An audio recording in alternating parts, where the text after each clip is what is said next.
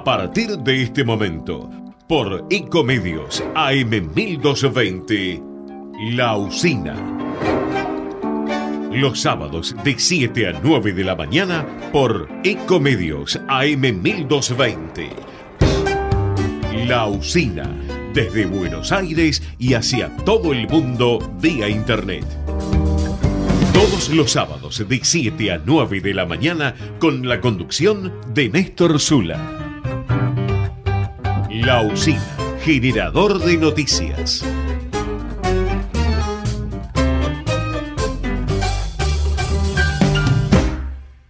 91 años de historia. Conoce el Palacio Legislativo. Agenda tu visita guiada en legislatura.gov.ar. Legislatura porteña. Nos une a la ciudad. Una provincia donde siempre hay más para descubrir. Todos los destinos y todos los paisajes. Buenos Aires. Tenemos una reprovincia. Disfrutala con recreo. Bájate la app. Gobierno de la provincia de Buenos Aires.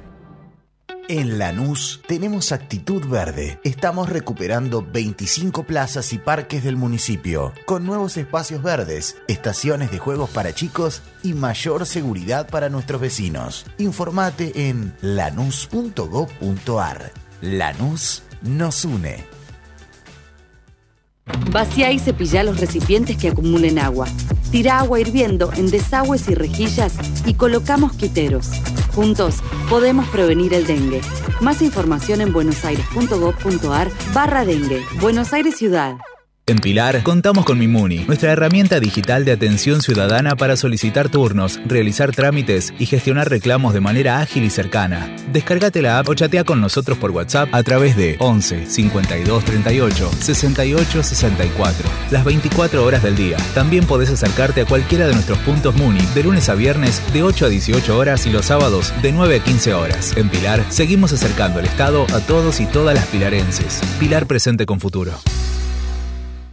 ¿Sabías que todos los accidentes por inhalación de monóxido de carbono son evitables? Controla que la llama de tus artefactos sea siempre de color azul. Verifica que las rejillas cuenten con salida al exterior y que las ventilaciones no estén tapadas ni sucias. Y no olvides ventilar los ambientes de tu hogar todos los días. Metrogas, damos calor. Una provincia donde siempre hay más para descubrir. Todos los destinos y todos los paisajes. Buenos Aires. Tenemos una reprovincia. Disfrutala con recreo. Bájate la app. Gobierno de la provincia de Buenos Aires. El resumen semanal de toda la información. La usina. Generador de noticias.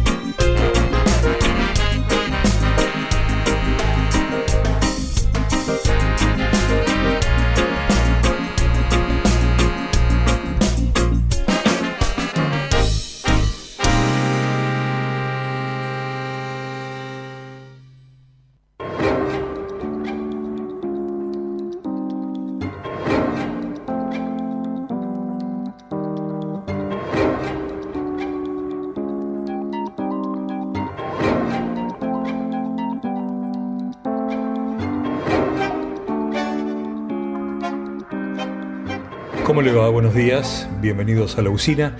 En este sábado 2 de diciembre de 2023, aquí estamos como todos los sábados, desde las 7 de la mañana hasta las 9 de la mañana. Bueno, estamos este, terminando una semana en la que esperábamos muchos anuncios que finalmente no ocurrieron. Este, es todavía un misterio, un enigma o algo muy bien guardado. ¿Cuál será el plan económico del, del presidente electo, de Javier Milei, que asumirá mañana no, sino el otro domingo, el domingo 10 de diciembre. Así que se habla, por supuesto, de un ajuste, que además es lo que prometió en campaña, así que es lo que estamos esperando, ¿no es cierto? De cuánto será ese ajuste, si es que va a estar acompañado o no de una devaluación, qué sectores va a tocar el ajuste. Este, algunos desde la oposición eh, están criticando dolidos por la derrota, seguramente, bueno, es posible. Es posible también que estén dolidos por la derrota.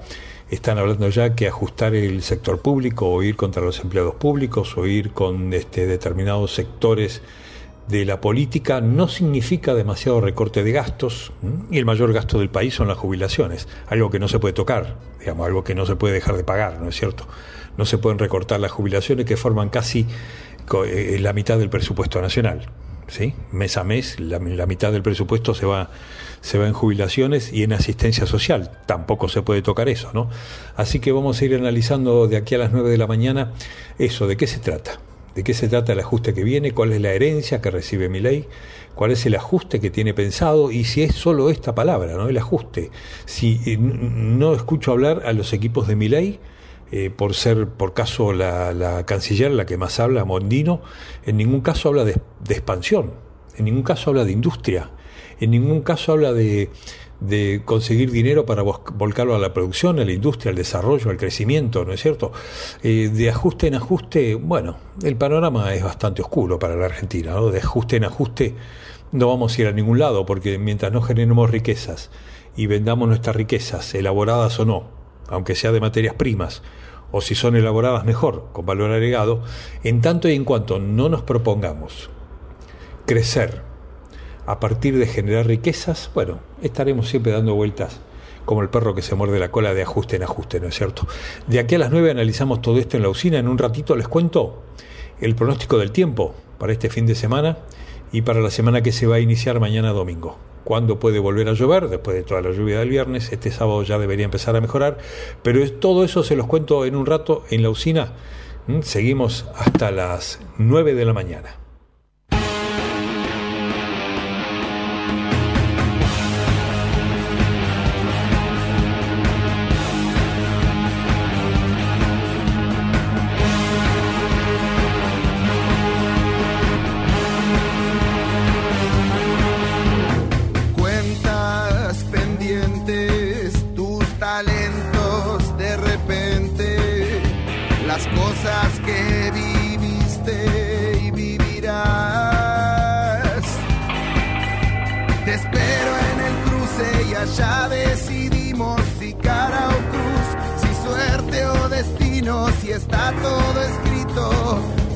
escribimos.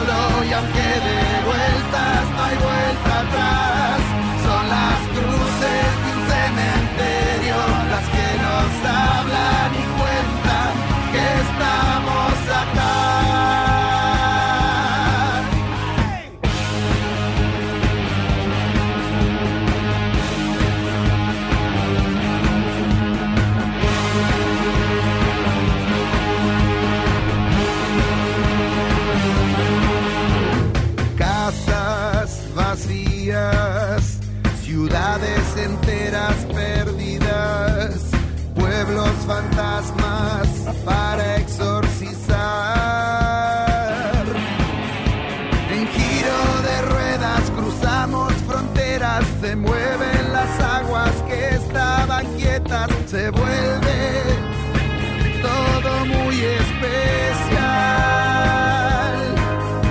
Los tubos con olas, las rocas que acechan, sabrosos peligros, la nieve que espera, los vértigos que nos gusta buscar.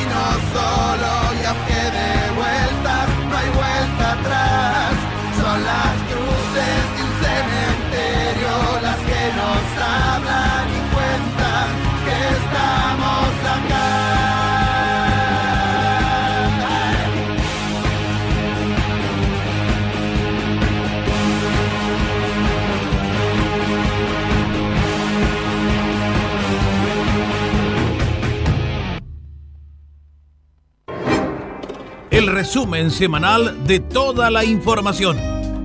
La usina, generador de noticias.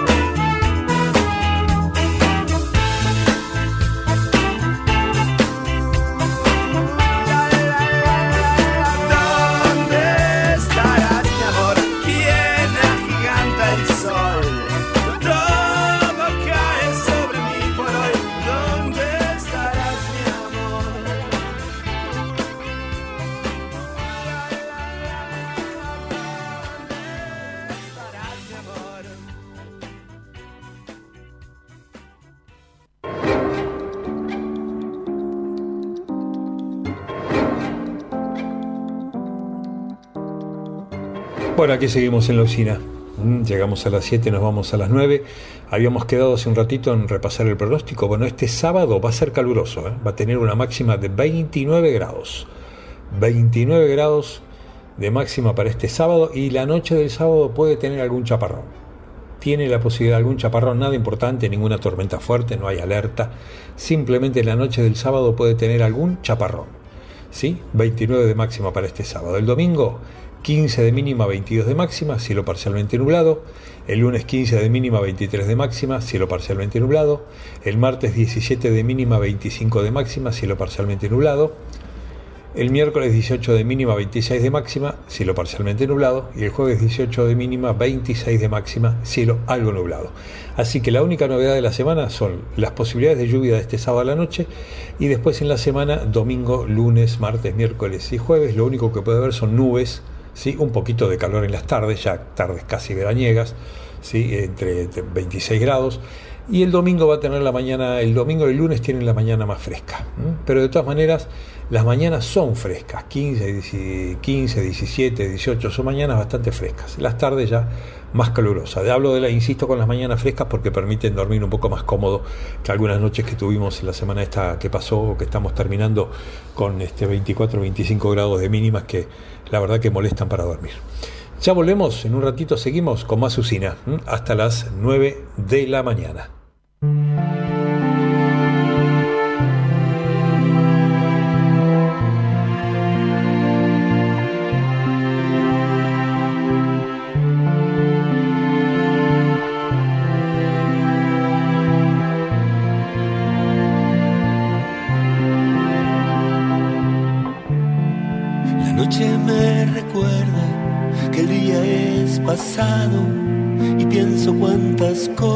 Cosas salieron bien.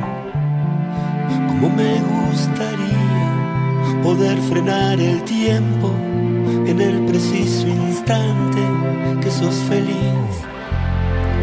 Cuántas veces soñás, cuántas cosas serán verdad. Hoy es un día bueno, no sé cómo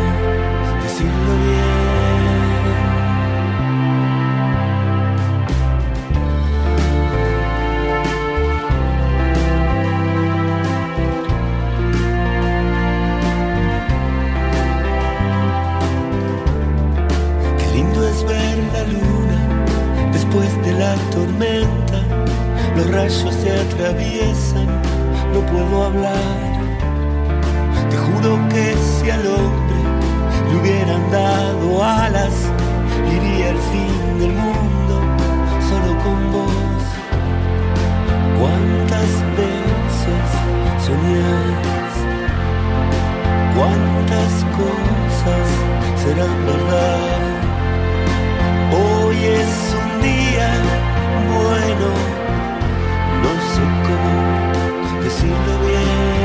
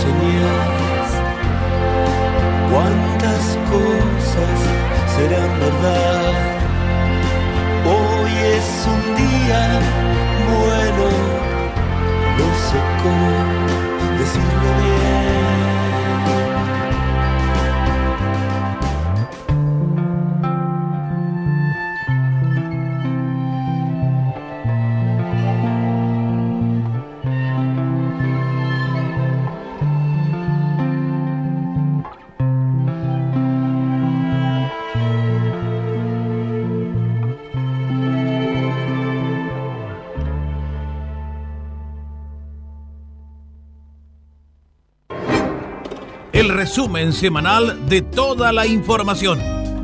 La usina. Generador de noticias.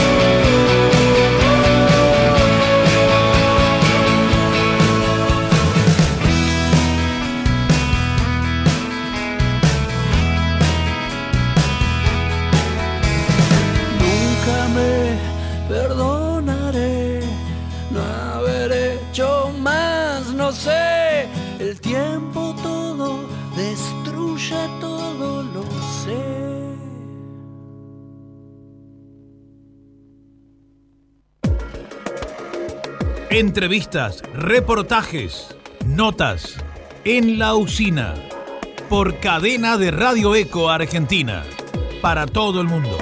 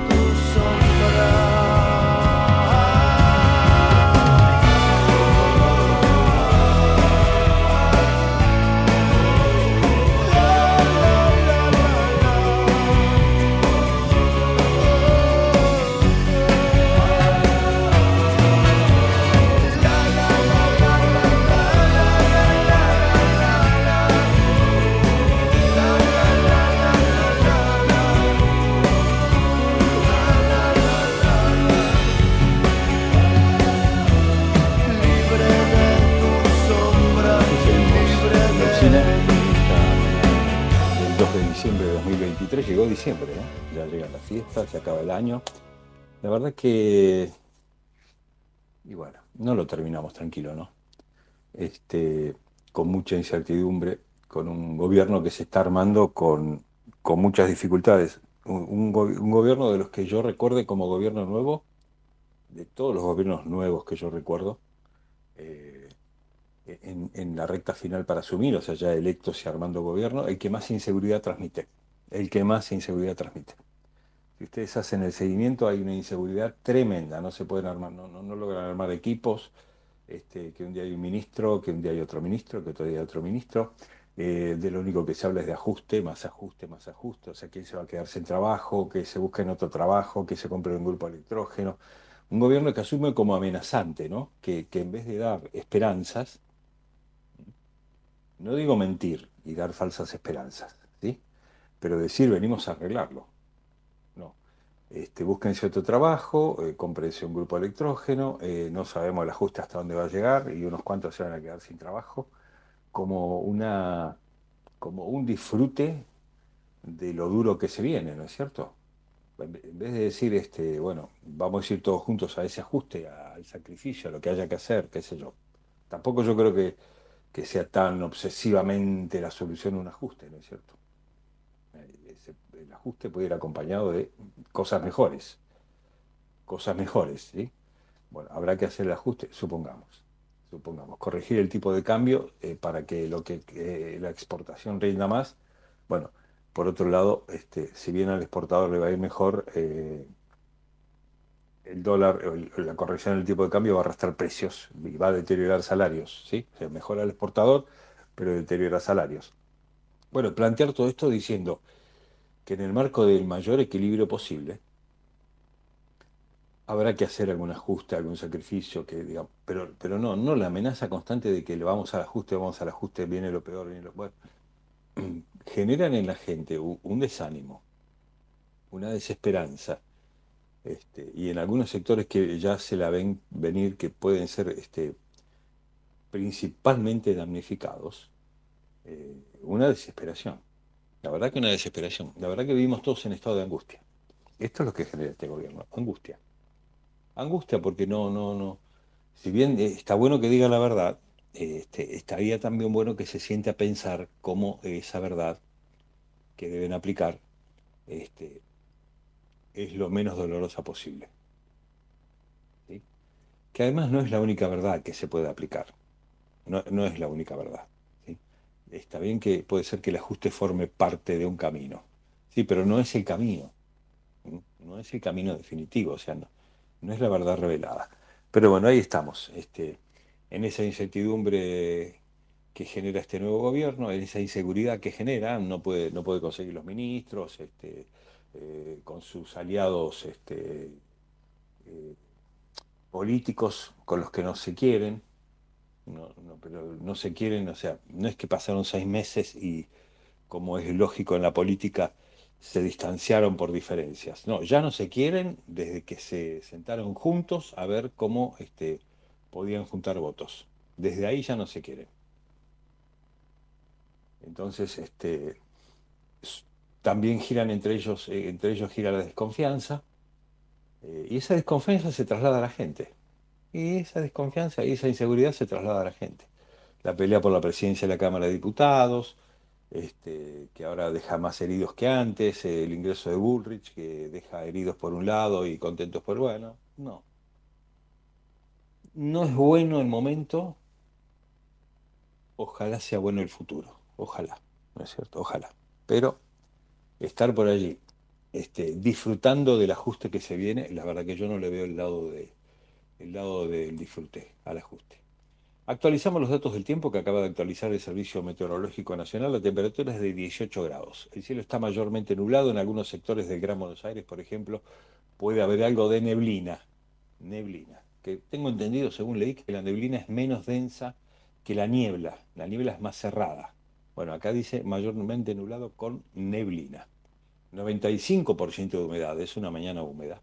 1004,6 hectopascales de presión, viento del sudeste a 3 kilómetros por hora y esta neblina reduce en algunos sectores la visibilidad a 7 kilómetros. 5.34 salió el sol, 19.53 se va a esconder.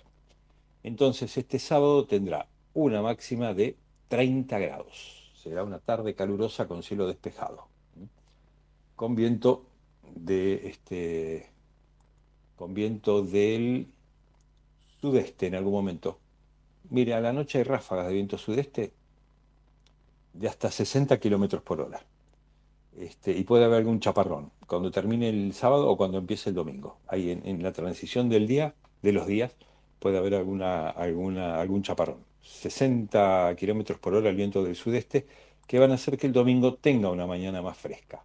El, el, domingo es más fresco en general, tiene 8 grados menos que el sábado, que va a ser caluroso. El domingo tiene 15 de mínima, 22 de máxima. Como le dije, chaparrones cuando comienza el domingo. Después ya no, después cielo parcialmente nublado, 15 de mínima, 22 de máxima.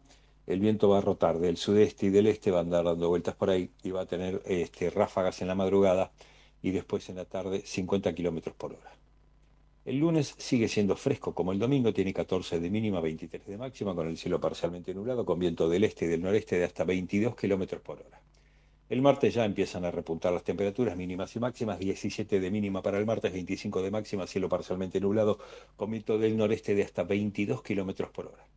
El miércoles todavía más caluroso, 18 de mínima, 26 de máxima, cielo mayormente nublado, con viento del sudoeste, con o, sudoeste de hasta 22 kilómetros por hora. ¿Provoca algo en el jueves? No, está calcado al miércoles. El jueves tiene 18 de mínima, 26 de máxima, con cielo algo nublado o despejado según el momento del día y con viento del este de hasta 22 kilómetros por hora. Y el viernes tiene 17 de mínima, 26 de máxima, cielo despejado, viento del norte de hasta 22 kilómetros por hora. Así que la posibilidad de lluvia de esta noche, ayer llueve bastante, ayer viernes, ¿eh? todo lo que hacía falta. Hace falta que llueva una vez por semana, hay que convencerse de esto.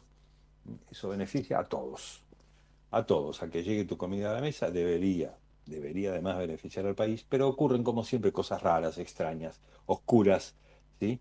fantasmales, que hacen que si no llueve nos va mal porque hay sequía, y si llueve nos va mal porque se inundó la soja. Bueno, siempre tenemos un problema, siempre. Nacimos con problemas, moriremos con problemas. Este es nuestro este, desgraciado destino de los que creen que somos un país rico. En realidad somos un país pobre, con recursos. Un país pobre que nunca se ocupó de sacarle beneficios a los recursos que tiene.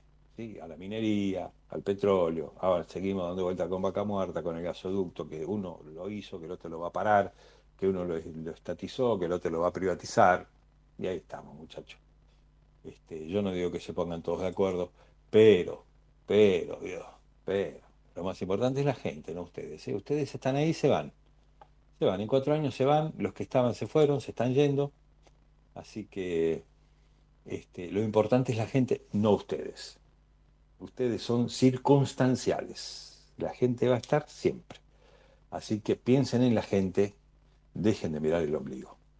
Dejen de mirar el ombligo y dejen de disfrutar de la palabra ajuste. ¿sí? repudien la palabra ajuste, digan, lamentablemente no queda otra opción que hacer un ajuste, si es que esto fuera una verdad. Para ellos lo es, para la mayoría de la gente no. Bueno, tiene Infobae como título principal. Mi ley completa su equipo, acuerdos individuales, socios desairados y demanda de negociación en continuado. La incorporación de Bullrich y las definiciones en diputados constituyen señales fuertes en la relación con otros sectores políticos, también en la interna. Es un cuadro extraño, dice Infobae, y coincido plenamente. Un presidente con aval inédito en el balotaje, sin poder territorial y con poco peso legislativo. ¿Qué puede significar el desarme de las LELIC para los que ahorran en plazos fijos? Todo el que tiene una moneda ahora, como el, único dólar que se consigue es el ilegal, el blue. Este, ya casi está cerrado el acceso al dólar ahorro. Pues si uno tiene subsidio en luz y gas, por ejemplo, no puede acceder al dólar ahorro. Si, si recibió un crédito en la pandemia o no sé, o 200 pesos para comprarse una, un agua, ya no puede comprar los dólares ahorro. Está bien, no hay dólares. Siempre va a haber un camino, una excusa, una búsqueda de, de, impedir que la gente compre dólares porque no hay, ¿no es cierto? Eh, dice, el presidente electo Javier Milei fijó como prioridad solucionar los pasivos remunerados del Banco Central. ¿Qué esperan los especialistas que suceda con los depósitos a interés?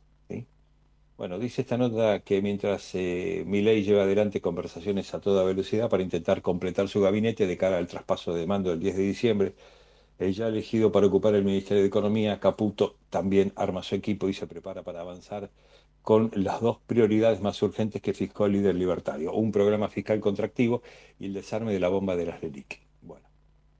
Eh, mientras que el mercado sigue atento a los detalles de una operación que se espera sea clave para definir los primeros meses de mandato del presidente electo, hay un punto que por el momento poco se habla y es cuál es el rol de los ahorristas en este proceso. Dale, decirlo de una vez. Las LELIC y los pases pasivos, algo más de 28 billones en la actualidad, son la contraparte de los depósitos en pesos, que están en bancos por falta de demanda de crédito privado a las tasas de tres dígitos porcentuales al año. Los interesados de última instancia no son solo las entidades financieras, sino también los ahorristas que colocan sus ahorros a interés bancario. Larga la introducción, ¿no? Este, bueno, el dinero en LELIC y ahora en pasivos es el de los depósitos de los ahorristas argentinos, sí, ya está dicho. Este, en un informe de mayo último, una consultora este, había evaluado la posibilidad técnica de dolarizar y desarmar el stock de LELIC y pases, aunque no daba señales claras de que fuera deseable si trazaba un mecanismo financiero que al menos lo haría posible. El mecanismo buscaba este, buscar financiamiento de mercado por unos 12 mil millones como máximo, colocando tenencias del Banco Central y Lancés como colateral. Este, bueno, los dólares conseguidos servirían, hay mucho que, si bien la dolarización por el acuerdo entre presidentes, que cualquiera sea la ingeniería de los últimos interesados en el tema, los depositantes no deberían ni enterarse en el sentido de no percibir absolutamente ninguna pérdida durante el proceso. Bueno, ahí está, lo dijo. Me costó encontrarlo, ¿eh? Pero en principio, bueno, no había problemas. Lo que pasa es que a medida que desarmen, las tasas van a ir bajando. A medida que vayan renovando los plazos fijos, imagino yo que las tasas serán menores. De todas formas, deberán, mantener por un tiempo tasas altas porque en cuanto la gente empieza a desarmar plazos fijos, va a ir a buscar dólares, ¿no? ¿Qué otra cosa va a ir a buscar? Azúcar, hierba, algo de carne, algo de verdura y dólares. Si es que alguno este, todavía queda con, algún ahorro como para este, como para poder este, todavía este, seguir apostando al plazo fijo o ir a comprarse dólares o, hacer alguna este, pirueta que le, que le permita este, tener algo, algo de colchón, algún respaldo. Bueno, lo decíamos, ¿no? Lo estábamos diciendo hoy en, eh, eh, hace un ratito. ¿Cómo, ¿Cómo sentimos desde los que llegaron desde los que se van ya no hablemos más porque se van, listo, ya está. Lo que hicieron, hicieron. Lo que hicieron les valió la derrota, ¿no es cierto? Así, como lo hicieron les valió la derrota. Este, pero los que llegan no generan, eh, no generan esperanza, generan inseguridad e incertidumbre, miedo. Lo que tenemos al nuevo gobierno a mí me tengo una sensación de miedo. ¿Para dónde van? ¿Saben para dónde van? No pueden armar gabinete, no pueden lograr acuerdos parlamentarios. ¿Saben a dónde van? Me generan miedo, muchachos. Vamos a hablar de este miedo de fin de año este miedo de cambio de gobierno con Ricardo Antonowicz, que es psicólogo. Eh, Ricardo, Néstor Zula, buen día, ¿cómo le va? Buen día, Néstor. Este, un gusto, bueno, participar de, de este, estas reflexiones, ¿no? Tan importantes en este momento. Eh, no sé, Ricardo, si usted este, con, con, sus pacientes, si lo habla con sus amigos, bueno, este, el psicólogo a veces está todo el tiempo psicologiando. hable con quien hable, lo, lo, la, uno ve cuando habla con un psicólogo, en la mirada del psicólogo ve, este, este me está analizando. Este, ya no, ya no, ya no, ya no. Ya es, como un vicio, es, como, es como un vicio de la profesión. Eh, ¿Qué ve usted en, en, en la mirada de la gente? ¿Ve miedo, ve incertidumbre? Yo no veo esperanza, este es el problema. Más o menos este eh, coincido en ese sentido porque, bueno, eh, las crisis, la crisis económica, la inflación, el estancamiento de los sueldos, ¿no? El temor al desempleo. Eh, hay temores este, de afrontar gastos básicos en este momento, ¿no? Como en la vivienda, la comida, la educación. Bueno, todo esto genera un estado de inquietud y de sensibilidad, ¿no?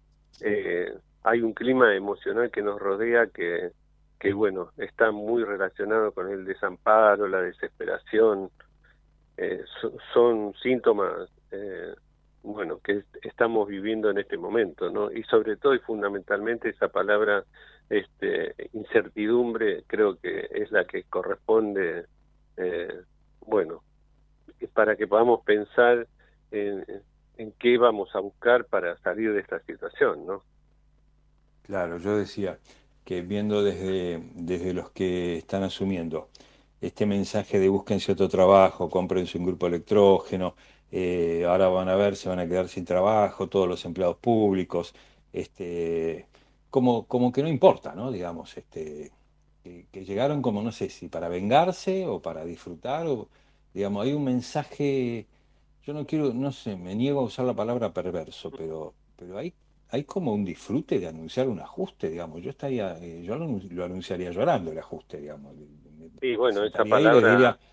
Eh, no hay otra, muchacho, hay que hacer el ajuste, les pido perdón, qué sé yo.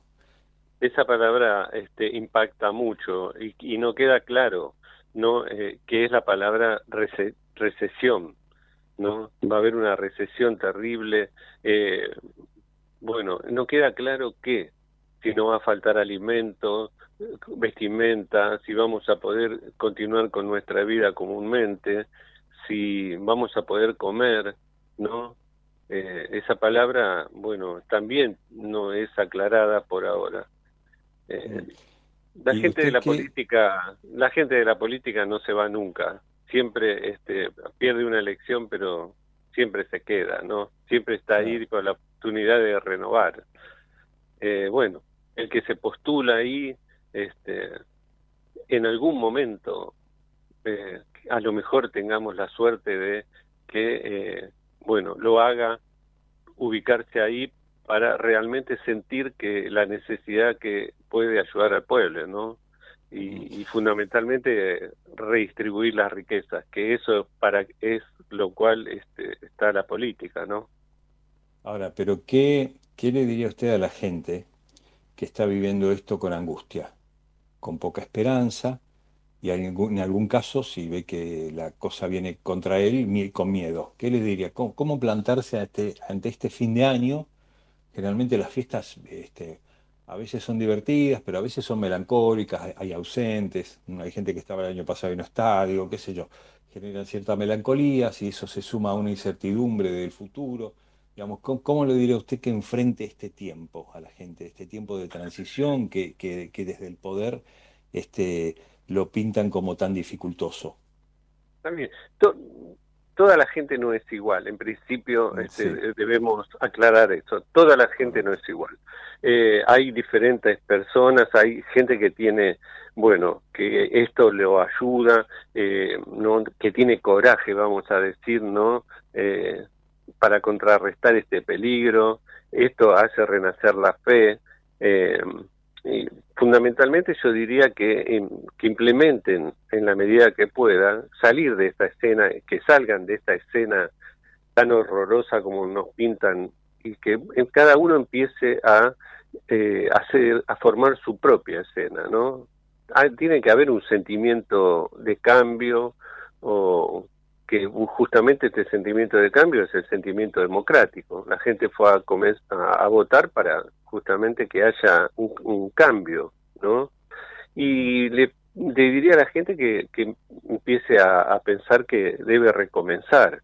Así como eh, tenemos la idea de que se acaba el año, que no se acaba nada, es todo lo mismo, pero bueno, en, hay, hay un clima de, de, celebración, vamos a decir, en donde también genera, genera que se, genera a veces malestar este, estas fiestas, todas estas celebraciones, ¿no? Porque eh, en la familia tampoco reina la felicidad, a veces es difícil coincidir con un lugar para pasar las fiestas, coincidir lo que vamos a comer, la gente, como bien dice, la gente que no está, la gente que por ahí no nos gusta que esté en esa fiesta y concurre, bueno, genera también eso, un malestar no aunque a veces pequeño pero bueno estas fiestas también tienen ese eh, condimento no bueno buscar buscar eh, eh, o tener la idea de, de recomenzar no claro. Pero digo este lo voy a discutir. Esa idea de recomenzar tiene que estar alimentada por alguna esperanza. Y esto es lo que no parece encontrar la gente una esperanza porque sabe que está parada frente a dificultades. Para algunos más, para algunos menos, como dice usted, no todos somos iguales, pero este, está parada frente eh, a, un, a un panorama complejo, complicado. Sabe que la va a pasar mal y cuando uno sabe que la va a pasar mal es como este, estar esperando que lo vengan a buscar para ir al quirófano, digamos. Sabe que, sabe está en problemas. Está bien, pero debemos pensar cuál será nuestro destino también, ¿no? cómo será nuestro destino. No, no, nos, no, nos adelantemos a pensar, por supuesto que lo que vemos es la realidad, este, es más o menos está muy relacionada con eso, con la desesperanza, ¿no? Pero bueno, eh, tenemos que, que, empezar a pensar, ¿no? Eh, que nuestra realidad y que nuestro destino puede cambiar, puede ser mejor. Tenemos que buscar este eh, hechos o situaciones donde nos hagan salir de ese estado. pensemos que en Europa eh, hubo guerras mundiales y posguerras mundiales este, la gente sobrevivió, ¿no? Y, debemos pensar también que en este país este, vinieron, somos hijos también de inmigrantes que vinieron después de esa guerra y bueno, tuvimos educación, eh, pudimos estudiar en una universidad, eh, nuestros padres o nuestros abuelos se forjaron sus casas eh, con trabajo. Entonces tenemos que tener ese tipo de esperanza también. Hubo situaciones eh, que el ser humano pasa por este momentos de extremos. Nosotros no creo que lleguemos a esos momentos, porque en principio no hay una guerra y en segundo, bueno, este país es un país rico. No olvidemos eso. Nosotros no somos un país pobre somos un país de los más ricos del, quizá del, del mundo y sin embargo vivimos como pobres, nos hacen vivir como pobres y bueno, eso es lo que realmente debemos empezar a, a, pensar para recomenzar. Hay un montón de posibilidades y de oportunidades. No nos quedemos tampoco en lo que el otro me va a dar o no me va a dar. Bueno, busquemos todas las posibilidades para eh, generar nuestro bienestar, ¿no?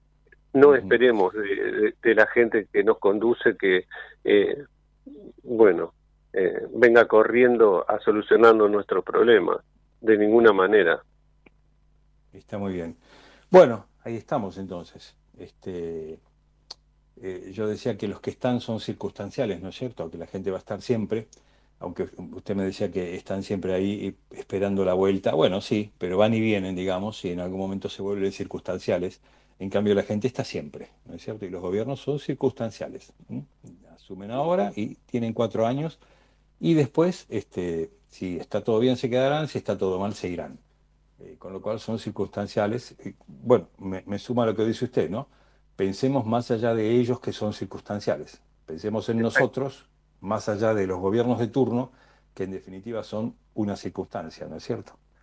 Exactamente, porque si no, este, no, no, no nos vamos a mover de ese lugar, este, y bueno, esto va a generar cada día más bronca en nosotros y eso, eh, sin, ninguna duda, paraliza, ¿no? Tratemos de no, paralizarnos. Sí, sí, no lleva a ningún Tratemos no lleva a ningún de no, de no, paralizarlo. Sí, perdón. No, y además le decía que esta, esta fue una elección la que dejamos atrás, con que votamos como seis veces, no me acuerdo cuánto, también habría que significar un poquito eso. Este, eh, eh, muy cargada de odio, ¿no? Absolutamente cargada de odio. La elección, la campaña, los enfrentamientos políticos, digamos, con, con, una carga de odio que, bueno, que llega también a la gente, ¿no? Y la atraviesa. Sí, es bronca, más que odio, ¿no? eh, va alguna diferencia, ¿no? De que el odio es al ser, ¿no? Odio, ah. el odio está más, es más profundo, como odio a toda la gente de color, odio a, a, los inmigrantes, más o para no ah. poner nombres específicos, ¿no? El odio va más, más de odio a todos los animales, odio a todas las ratas, odio más, más, no importa si es Juan, Pedro, el odio va al género, ¿no? Pero bueno, eh, la bronca, lo que se expresa es bronca, ¿no? Es, eso que tenemos es bronca, bronca de, de, que cada uno la saca de la manera que pueda, con violencia, eh, con mm, peleas en la calle, eh, bronca por la inseguridad, uno sale y, tiene, si es católico tiene que rezar, bueno, si es de mm. otra, porque para que no lo roben, para que no lo maten, entonces de esa manera, bueno, eh, es complicado, ¿no? Una situación bastante complicada vivir.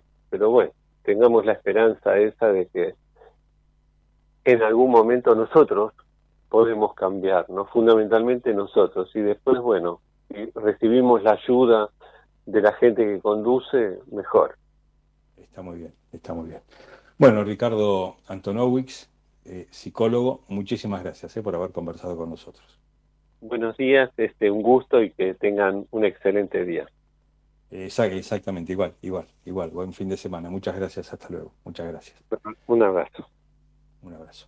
Bueno, son las 8 de la mañana con una temperatura de, vamos a recordarla, la tenemos aquí, 18 grados. 18 grados, cielo mayormente nublado. Atención que se viene un sábado caluroso, máxima para hoy 30 grados. Corte de las 8 de la mañana y volvemos con más usina. Nos quedamos hasta las 9. Desde Buenos Aires, transmite LRI 224, AM 1220, Ecomedios.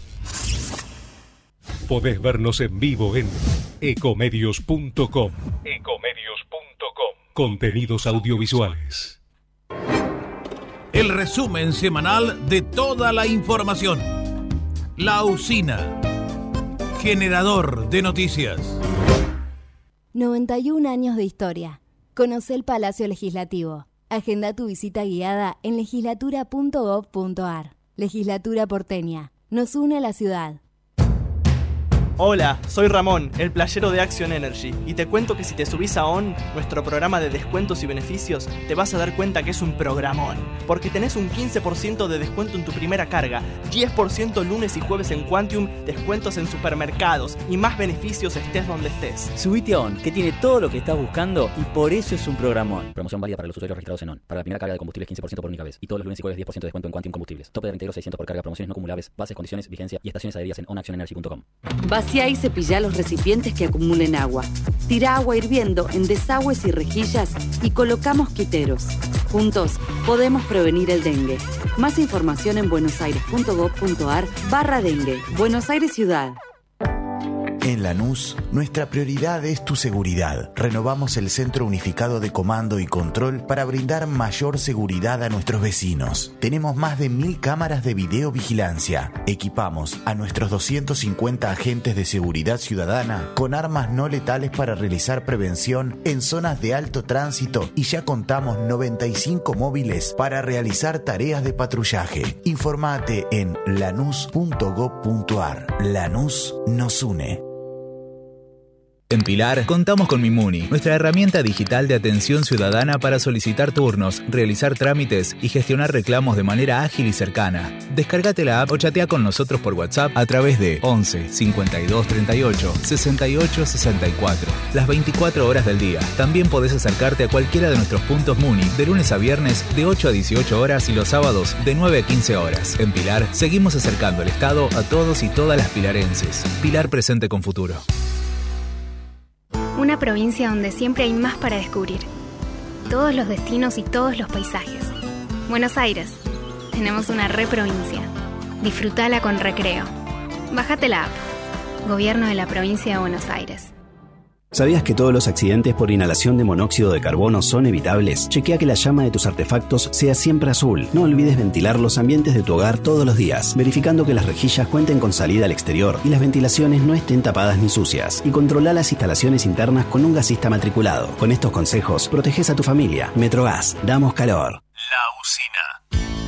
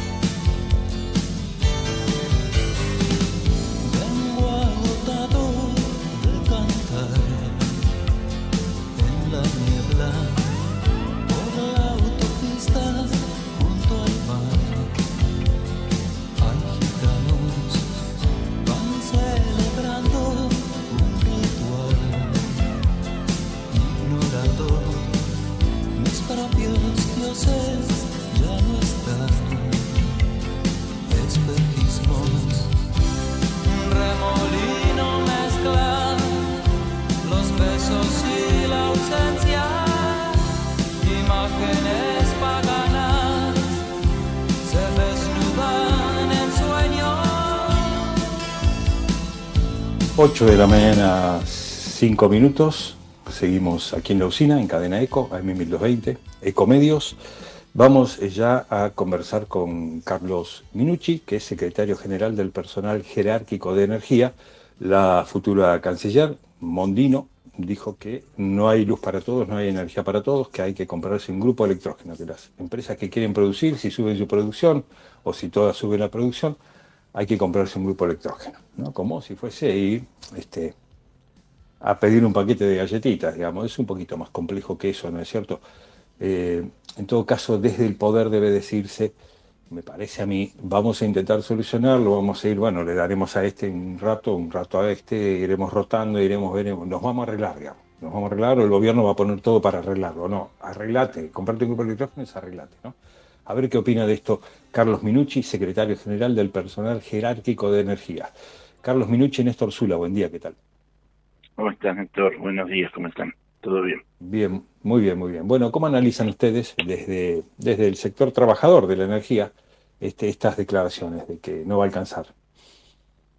Mira, me da la sensación de que primero estamos con un gobierno que da la sensación de improvisación en todo, ¿no? eh, en, función de eh, hablar de un sistema energético que no es de ahora, sino que hace años que nosotros venimos denunciando la falta de inversión, los problemas que tenemos todos los veranos. Parece que la canciller no vivía en Argentina, ¿no? no estaba en otro estaba en otro país como para plantear que en esta oportunidad eh, el servicio de energía era malo. Eh, el servicio de energía es malo porque no se invirtió de de la gente que ahora se rodean, porque tanto el menemismo eh, en los años 90 la que destruyó todas las, todas las empresas eh, públicas y hicieron de eso todo esta todo, todo este negocio o negociado de los grupos multinacionales. Y hoy tenemos eh, lo que era Segua, Agua Energía, Hidronor en manos de empresas multinacionales que no, no les interesa el servicio, sino lo que les interesa es la parte económica. Y bueno, todo eso lo conocemos. Ahora, eh, que pida que se compren eh, eh, grupos electrógenos, bueno, debe tener una fábrica de grupo electrógeno porque Ah, encima sí. lo dice apúrense, a- apúrense que quedan pocos, ¿no? Y queda como Claro. un negocio, viste, que están vendiendo los últimos sándwiches de, de, de- de chorizo. Pero bueno, Claro. es una es, es, es, es una señal de la improvisación de, de para mí de un de alguien que ganó las elecciones y no estaban preparados para gobernar y están haciendo parches por todos lados y haciendo alianzas con grupos muy de- muy muy complicados y bueno entonces todo esto termina así con un con una canciller que no no entiende qué es lo que está pasando en el país no Ahora, eh, Carlos, ¿dónde estamos en, en peor eh, situación? ¿En la generación? ¿Tenemos buena generación entre todas las centrales que tenemos, de nuclear, hidroeléctrica, bueno, las, las este, de combustible, Central Puerto, Central Costanera? Eh, ¿dónde estamos peor, en generación o en distribución? No, no, eh, eh, mal, mal estamos en distribución, mal. ¿Por qué? Porque distribución depende de las empresas privadas, son las que tienen que invertir y son aquellas que eh, tienen que llegar al domicilio de- del usuario con cables, con, con, con todos los elementos y no llegan. Eh, Ahora, a una, a una- a una industria, ¿también llega la misma, llegan de Sur y de Nor a la industria o llega Sí, una sí, empresa sí, más sí. grande? No, no, de sur, de nor, no, no, no, no, no. O sea, pero Eh, la a veces la las grandes empresas, las grandes empresas compran, de- de- que demanda mucha energía. La distribución, este, ¿cómo La- la compran la directamente- la compran directamente a la generadora, no, no lo pasan por la distribuidora. Ah, por eso. ¿Y eso cómo tienen está? sus ¿Esa propias distribución? No, no, no, está todo mal. No, no, está todo mal porque cuando nosotros necesitamos hacer, a ver, en la época de Néstor Kirchner, el 2003, eh, se hicieron, se tiraron muchas, muchos, muchos cables de alta tensión, porque nosotros tenemos un gran problema en el país también, que traer energía del sur para este lado son miles y miles de kilómetros de cable, ¿no? Y son, son una fortuna pero se- en esa época se cerró el círculo de 500, eh, se terminó Yacyretá, se trabajó, eh, se cree, ¿cómo es? Se eh, arregló Atucha, hubo muchos trabajos de generación. Eh, las renovables eh, empezaron en la época de Macri con un negocio, ahora con- comienzan algunos a trabajar seriamente con el tema de las re- renovables, pero las renovables no sirven tanto para, para confiar porque son eh, las renovables son más son más para zonas locales que para para para entrar en la red. Pero generación tenemos no la no la necesaria estamos al límite. Eh, lo que pasa es que cuando en verano se compensa porque el, el mes más complicado es diciembre porque diciembre entre las fiestas los calores eh, bueno ya eh, ya en enero la gente empieza a irse de vacaciones a una parte, ya las, las, las empresas tienen más, más eh, menos presión de, de, de- de consumo de los hogares.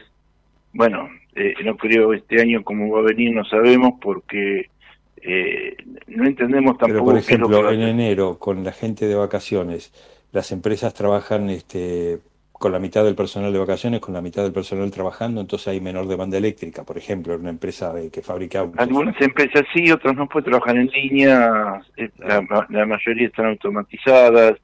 Eh, es eh, En realidad el problema más grande que, que tenemos hoy es eh, la falta de inversión en distribución, nos falta tirar el cable de la quinta línea aérea que venga del sur con, con, con energía y después acá hay que hacer subestaciones, hay que tirar cables de media y de baja, hay que hacer muchísimos trabajos en localidades como para no... Por ejemplo, ¿cuántas subestaciones necesita, pongamos la provincia de Buenos Aires, incluyendo la capital?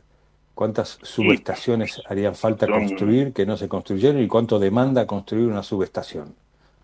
Y demanda con una subestación son cerca de, en obra civil y obra mecánica son casi dos años.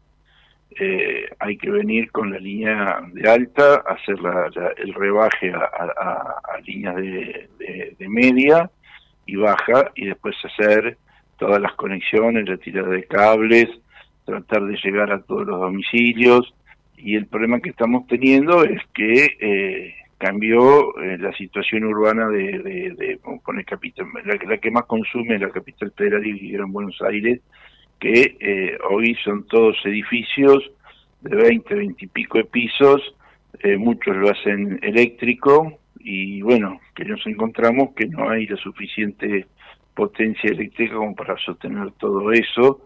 Entonces tenemos cortes todo el año pero eh, se reparan, bueno. Pero, Carlos, usted, está, anticipando un mal verano, un verano muy complicado, entonces, porque además nosotros Brasil hace está, Brasil está anticipando olas de calor muy fuertes, por lo menos las tuvo en los últimos días. Todos sospechamos que se habla de calor, tarde o temprano llega para acá. Entonces, usted a ver, acá, un en, verano complejo. Acá en acá hace dos creo que ocho o nueve años estamos con cortes todos los veranos y cortes feos. El último fue muy feo, eh, hasta hubo cortes, eh, eh, también se golpeó a la gente, hubo represión en zonas donde hubo cortes, hubo presos, bueno, han hecho un desastre. recuerden que está el directorio de la, de la empresa de Sur, los italianos están juzgados, no podían salir del país, cosa que no nunca se supo cómo siguió eso. Se tuvo que poner, no, sé si recuerdan, la interventora Ferraresi, que tampoco eh, tuvo suerte porque había que invertir, invertir muchísima plata para hacer y bueno, la cosa quedó en la nada. Y bueno, eh, hace años que nos están cortando la luz en todo verano, eh, hablamos con las farmacias y la parte de oncológica y de todo, bueno, no saben qué hacer en verano porque si se le corta la cadena de frío, en los hogares no se no se compra mucha comida por si le cortan la luz no tirar la comida. Eh, bueno, esto pasó y va a pasar y va a seguir pasando porque en este de ese verano que fue trágico a este no pusieron un peso de arreglo. Entonces digo, todo esto se va incrementando. Ahora, ¿qué es lo que hay que hacer? Y bueno, más que comprar grupos, lo que hay que hacer es un, programa real que nosotros le ofrecimos en su momento a, a Massa, que estaba Rollón de Secretaría de Energía, diciendo, como a los demás, diciendo muchachos, hay que sentarse en una mesa, ver una planificación y cuáles son las necesidades que tiene eh, el país para que no haya cortes de luz, de las, aunque sea con un proyecto a un año, a dos, a tres, a cinco y a, treinta, porque esto no se arregla, esto, esto, es, esto es permanente, la inversión en, energía es permanente, porque se queman transformadores, se queman aisladores, eh, nosotros tenemos un montón de cables de alta tensión que van bajo tierra, que se alimentan con aceite, están pinchados, así que se le está inyectando en forma permanente aceite para que ese, ese cable no se queme, y están eh, eh, ensuciando la tierra con, con, con un aceite que no, no, no, es bueno para la salud. Y bueno, todo eso está todo denunciado, está todo... Y bueno, ¿Ese aceite es el PCB? ¿Es el PCB? No, no, no, no. No, no, no. No, no, no. Es, un, es un aceite eh, malo eh, eh, que es el que alimenta, el que corre a, en los cables de, de eh, para refrigerar el cable de alta y de alta tensión. Entonces, como los cables son viejos, los cables no se renuevan, entonces vos te encontrás con que a una altura, por ejemplo, Manzano, que es el dueño ahora de Denor, dijo que eh, la, la, la red aguanta hasta 42 grados. Sí de temperatura. O sea que si viene el calor que están diciendo arriba de 40 grados, vamos a tener cortes en Edenor que, que tenía muy poco, ahora según Edenor ya se está cubriendo diciendo que va a haber cortes. Eh, entonces creo que vamos a tener un verano bastante complicado. Vamos a tener un verano muy, muy complicado. Bueno. Bueno, Carlos Minucci, eh, secretario. Y nos estamos preparando. Nos estamos preparando los trabajadores, porque los trabajadores han pasado mal, los han golpeado, los han raptado, eh, en las áreas comerciales han pegado a, las chicas que atendían, así que estamos preparándonos como para ver qué es lo que podemos hacer en este verano cuando las cosas comiencen a complicarse, eh, ver cuáles son las, las salidas que tenemos, ¿no? Perfecto. Carlos Minucci, secretario general del personal jerárquico de energía, muchísimas gracias y buen fin de semana. Igualmente a ustedes y bueno, eh, esperemos que salga todo bien. ¿eh? Lo mejor posible. Lo mejor posible. Gracias, Carlos. Hasta luego. por favor, un abrazo. Hasta luego. 8 de la mañana, 18 minutos, con 19 grados de temperatura en Buenos Aires. Bueno, ya seguimos con la usina hasta las 9 de la mañana por Cadena Eco.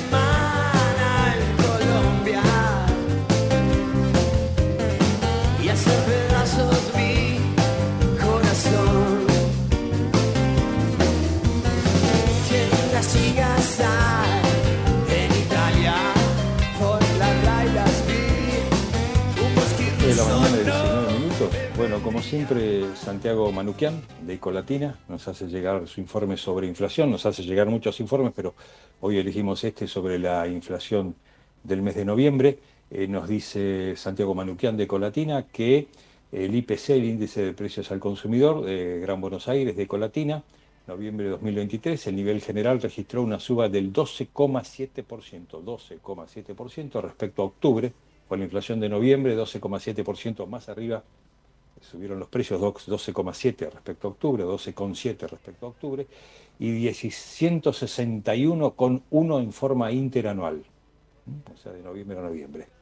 Dejando atrás la moderación transitoria verificada en octubre, en el marco de los diversos congelamientos aplicados por el gobierno en la previa electoral y el menor arrastre de la devaluación pospaso de este modo, nuestro índice acumuló un alza del 150,5% en lo que va del año. 150,5% en lo que va del año.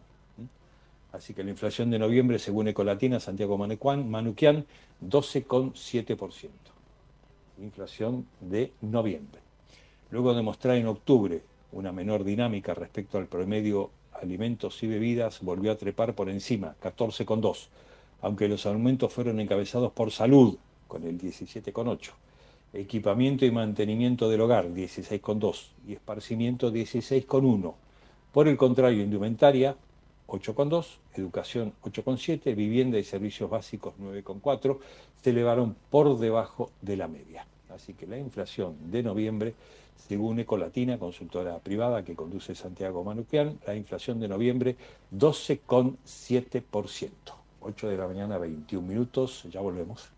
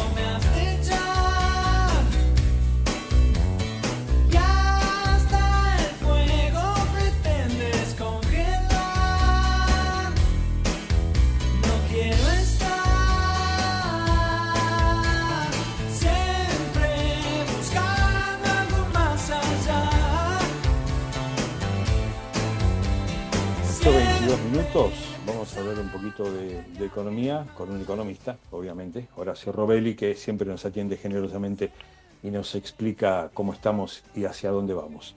Horacio Robelli Néstor Zula, buen día, ¿qué tal? Bueno, muchas gracias por la comunicación.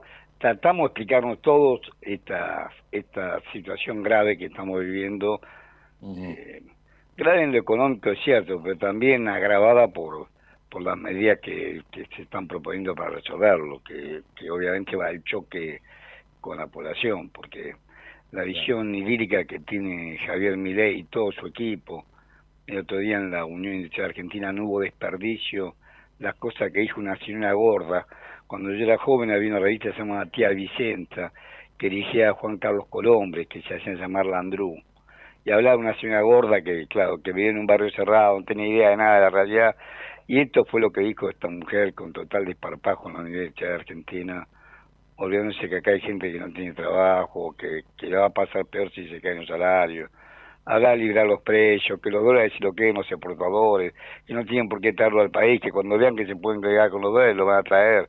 Toda esa sarta de estupideces que hemos vivido hasta el cansancio, que lo dice Martínez Dios cuando decía el 2 de abril hay que liberar la puerta productiva.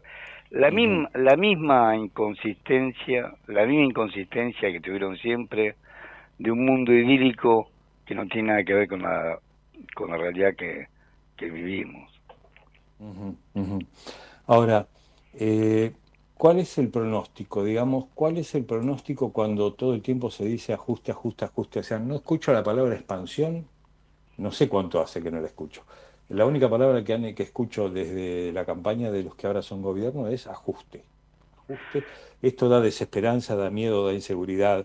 Eh, la gente está triste, no está contenta porque hay un gobierno nuevo. Yo no veo una alegría de un gobierno nuevo, la verdad que veo una, pesadumbre por un gobierno nuevo. Entonces, ¿cuál es la perspectiva de esto? Si, si solo pensamos en ajuste, digamos, ¿hacia dónde vamos? Hacia ningún lado. Bueno, eh, a eso quería ir. El ajuste es básicamente un ajuste comercial. Dejemos de comprar el mercado interno para tener mayores saltos exportables. La Argentina produce y vende lo que el mundo necesita. Produce y vende lo que el mundo necesita. Alimentos, forrajes para los animales. Pensá que, que el este asiático ha crecido muchísimo. La tasa de crecimiento del Producto Bruto Mundial está arrasada por los países del este asiático, no solamente en China. Pensá en los que llamados dragones asiáticos, Vietnam, Corea del Sur, Indonesia, Malasia. Ellos son grandes consumidores de soja y de otros forrajes, y también de carne, y también de leche en polvo. O sea, estamos en una... Nosotros vendemos alimentos que el mundo que crece necesita, tenemos uranio enriquecido, minerales raros, litio, que también la tecnología moderna necesita, petróleo, gas, que también en la energía se necesita, cobre, hierro, oro, bueno, una cantidad de productos que ellos quieren vender allá afuera. El modelo cierra perfectamente vendiendo todo allá afuera. Esta mujer, esta señora Diana Mondino, que es, es hija del dueño del Banco Roera, que falleció el año pasado, es la misma directora del Banco Roera, que es un banco importante en Córdoba, que ha sido directora de, de, de Bodega Bianchi, de Pampa Energía, o sea que del Banco Superville, o sea que una mujer que ha vivido siempre en forma acomodada, dice, bueno, eh, los precios no van a subir siempre, si no, no va a tener que comprarlo, pero es mentira, ella está pensando, no van a comprarlo en el mercado interno, pero sí lo van a comprar afuera, ¿por qué? Porque los precios suben en dólares, pero en dólares quedan igual, esto es un ejemplo claro. En Ámsterdam, el aceite cocinero de Morillo Río de la Plata, la botella de litro y medio de aceite de girasol que, cocinero girasol que se produce acá, se prensa acá, se convierte en aceite, se envasa, viajan 10.000 kilómetros a Ámsterdam, se vende a 2,42 euros. 2,42 euros. Viste que el gobierno tomó una decisión después de haber perdido las elecciones. El- bueno, el día 20 fue feriado, pero el día 21 de noviembre que las exportaciones liquidan 50% por el tipo de cambio oficial y 50% por el tipo de cambio contado con liqui, que es un tipo de cambio registrado. O sea, es un tipo, no es como el blue que no si te registro en ningún lado y te dicen vale tanto, no. Acá está registrado porque son operaciones donde vos comprás un título, una acción en un mercado de valores en Argentina, en una bolsa de comercio de, de Buenos Aires, por ejemplo, y lo vendés en la bolsa de comercio de, de Nueva York. Eso queda registrado acá ya sabes, es un tipo de cambio que se sabe. Ese tipo de cambio, ayer, primero de diciembre, el dólar contado con liqui cerró a 904 pesos. Por lo tanto, vos tenés un tipo de cambio oficial de 379 más 904, eso te da un tipo de cambio alrededor de 630 pesos. Ese es el tipo de cambio de exportación, 630 pesos. ¿Qué quiere decir? Que vos, los 2,42 euros que sale, el euro está un poco más, pero pongámosle que, que está a 700, no llega a 700 pesos, porque el euro es un 10% más caro. Bueno, vos estás ahí hablando ya de que el aceite, para si se vende afuera a 2,42 euros, acá para para comprarlo ya estás hablando de un dólar de, de un, un, precio arriba de 2.000 pesos la botella de litro de aceite. Hoy sale 1.200, 1.500 pesos. O sea que la, mientras sigan haciendo este modelo y a medida que vaya aumentando los dólares el contado con líquido o con unipique, porque también lo que quiero decir es que el mercado futuro, que no sé si con esto es muy pesado, pero el mercado futuro, que es el mercado de venta para fin del último día de diciembre de este año, el 29 de diciembre, entre unos días, hoy es 2 de diciembre, el 29 de diciembre, en Argentina está a 770 pesos. Claro, perdieron las elecciones y el Banco Central, que era el gran oferente en el mercado de futuro, se borró. Miguel Ángel Pese, que estuvo permanentemente vendiendo en el mercado futuro reservas internacionales, por eso no tenemos, se borró y hoy está a 770 pesos. O sea que si el tipo de cambio cumple lo que dice el mercado futuro, está a 770 pesos. Eso hace que se caiga nuestro cuál ¿Cuál es el que está a 770? ¿Cuál de todos? El único. Ellos quieren un solo tipo. De... Hoy el tipo de cambio está a 630. El tipo de cambio de exportación, de exportación está a 630. Yo digo, de todos los dólares que tenemos. Y que hay uno este, solo, por eso baja el blue. ¿Y a, cuánto, ¿Y a cuánto quedaría? Ah, bueno, Ayer lo que dijeron los mercados es a futuro 7.70. El mercado de futuro es un mercado, por ejemplo, en la bolsa de comercio Rosario. ¿Incluye el blue? Incluye el blue. Claro, pasa que el blue es con semejante salto cambiario. El blue es, porque el blue es como una especie marginal. Desaparece. pero, también el blue baja porque el banco el banco me va a vender todo lo que yo le pida a 7.70 o voy a tener que seguir bueno esta es la idea de ellos para para para esta es la idea de ellos la idea de ellos es que haya un solo tipo de cambio. Yo te digo nomás lo que están diciendo los mercados. Los mercados juegan en consonancia y dice, bueno, pero es una brutal devaluación. No, va, no, no va a haber nunca un solo, un solo dólar. Pero yo te digo lo que están proponiendo, lo que está proponiendo Milei, el equipo ¿Es de una devaluación de cuánto? ¿De, cuánto está? 100%.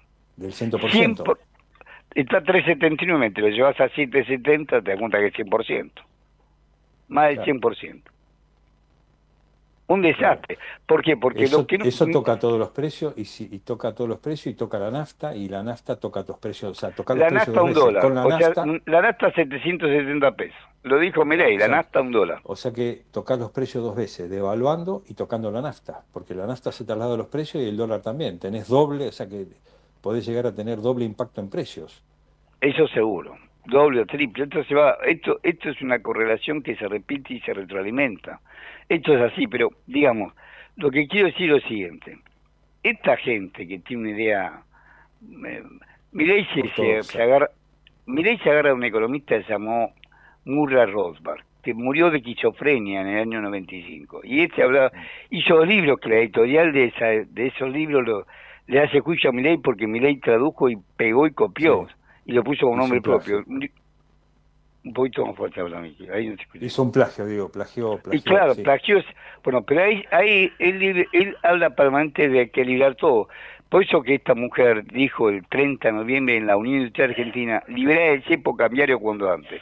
Liberar el cepo cambiario cuando antes lo que estamos contando, van a llevar un van a tratar de llevar un tipo de cambio de 770 pesos. Pero tanto esta mujer, que es una gran ignorante en economía, como Milei, que es un gran ignorante de la macroeconomía, Milei sabe la micro, porque estudió bien la microeconomía, pero la macro no sabe la crisis del 30, la macro que requea John Maynard Keynes, por eso lo odia porque no logra comprenderlo, dice que es estatista, etc. Mm, Keynes, eh, Keynes lo que demuestra es que los mercados no se autorregulan, y eso, y eso que también, pero primero te quiero decir que hay un teorema de un economista cubano que vino huyendo de Fidel Castro, o sea que de comunista no tenía nada, que se llamó Carlos Díaz Alejandro. Carlos Díaz Alejandro vivió en Argentina e hizo un teorema que demuestra que en Argentina, lo que acaba de contar vos, en Argentina existe una relación inversamente proporcional entre el tipo de cambio, o sea, el precio del dólar y el poder adquisitivo del salario, y el salario real. Hay una relación inversamente proporcional entre el dólar y el salario real. Cuando el dólar sube, el salario real se cae por el aumento de los precios. Lo que acaba de contar vos es el teorema de Díaz Alejandro que hizo en 1961 en nuestro país. Y es teorema porque porque se cumple pero no todas las veces. Bueno pero la tendencia a cumplirse si se cumplía exactamente siempre sería ley. Pero es un teorema que nosotros lo tomamos como válido porque lo vemos en su tendencia, no en la exactitud, pero en su tendencia se cumple claramente.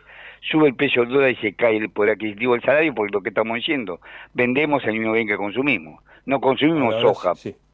Horacio, eh, ¿qué pasa si a este cóctel que acabas de describirnos de, de movimientos del dólar y de movimientos de precios, le sumamos una apertura de la economía este, sin restricciones? Es decir, eh, empiezan a llegar importados, no sé si van a sacar los dólares, pero supongamos que empiezan a llegar cosas importadas, eso se va a comer todos los dólares, pero este, estaría bueno que los dólares se destinen a insumos médicos, a lo que realmente es necesario, o a las industrias, a los elementos básicos para que la industria se desarrolle, ¿no es cierto? A los que usan este, elementos importados para producir. Pero si se abriera indiscriminadamente la economía, esto es un tiro al corazón del sector productivo. Bueno, eso no le interesa, porque esto lo que lo que acaba de contar vos si esto ha fracasado tantas veces, ¿por qué lo hacen? Porque detrás de este alienado, detrás de este desequilibrado mental de Javier Milei, están, lo único que tiene ordenado Javier Milei y su equipo económico, pues se lo ponen. Luis Toto Caputo no lo pone, Maxi, lo pone BlackRock. Luis Toto Caputo fue jefe de la mesa enero del JP Morgan y los principales dueños de JP Morgan son BlackRock y Vanguard. El segundo que nombra él, Joaquín Cotani, que fue el secretario de Finanzas de, de Caballo, también vive en Estados Unidos. Los dos viven en Manhattan y los dos trabajan para BlackRock y lo pone BlackRock. El, el, todo el equipo económico, todo el equipo económico lo pone BlackRock. El que van a poner a cargo de un superministerio de infraestructura, que se llama Guillermo Ferraro. Guillermo Ferraro está procesado por el caso Vicentín, porque era el director de una de una auditoría anglo-norteamericana que se llama KPMG. El director general de esa auditoría, cuando le pusieron siempre buenos puntajes a Vicentín, y tenía siempre aprobado los veces hemos encontrado problemas formales, este, se audita las balanzas y se firma, lo firmó y está firmado por él, que era el director general de KPMG, firmado por Guillermo Ferraro.